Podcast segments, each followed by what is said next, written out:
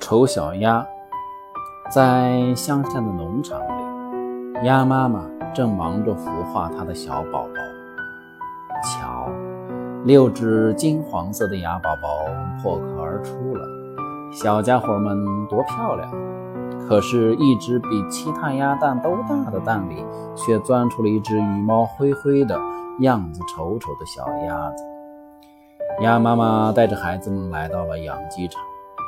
养鸡场里闹哄哄的，因为有两个家族正在争夺一只上鱼头，结果上鱼头却被一只猫给抢走了。你们瞧，世界就是这个样子。鸭妈妈说。其他鸭子看到了一家，不友好的说：“瞧，又来了一批找东西吃的客人，我们的食物已经够少的了。”呸！瞧那只小鸭的一副丑样，我们真看不惯。于是，马上有一只鸭子跑过去，在丑小鸭的脖颈上啄了一下。请你们不要欺负它！鸭妈妈连忙阻止。它并没有伤害过谁呀。可是它长得实在是太丑了，啄过丑小鸭的那只鸭子说，因此它必须挨打。虽然有妈妈的保护，丑小鸭还是在鸭群中受尽了讥笑和欺负。日子一天天过去，丑小鸭的处境变得越来越糟糕。大家都想赶走这只可怜的小鸭，连他的兄弟姐妹也觉得它使家人丢脸。最后，连鸭妈妈都说：“我希望你走远些。”丑小鸭再也不想待在这个让它伤心的地方，于是它飞过篱笆，离开了家。天黑的时候，丑小鸭来到了一个农家小屋。老眼昏花的老农妇把它当成了一只迷路的母鸭，捉住后关在了笼子里。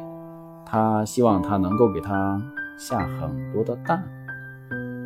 可是接连三个星期，丑小鸭连一个蛋都没下。有一天，老农妇的一只母鸡恐吓丑小鸭说。要是它再不下蛋，就会把老太太扔到锅里炖了吃。丑小鸭害怕极了，赶紧逃离了农夫家。可怜的丑小鸭孤独的到处流浪。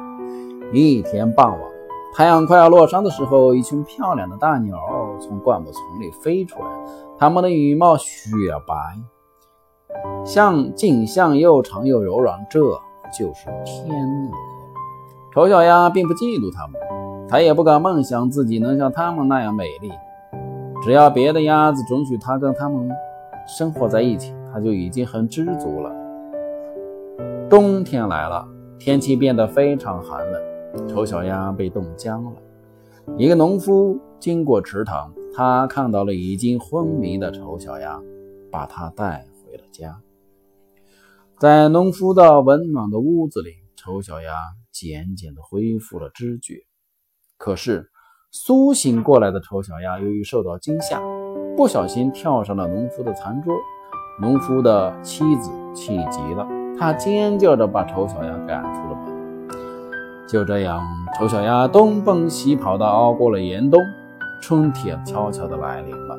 当温暖的阳光照耀大地的时候，丑小鸭发现自己竟然会飞了。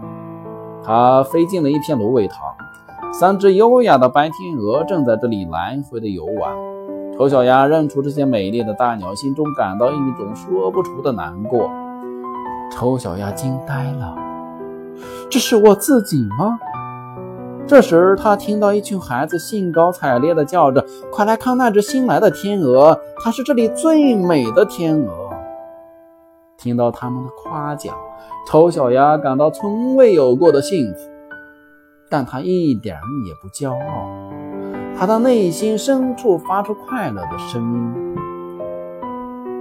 当我还是一只丑小鸭的时候，我做梦也没有想到会得到这样的幸福。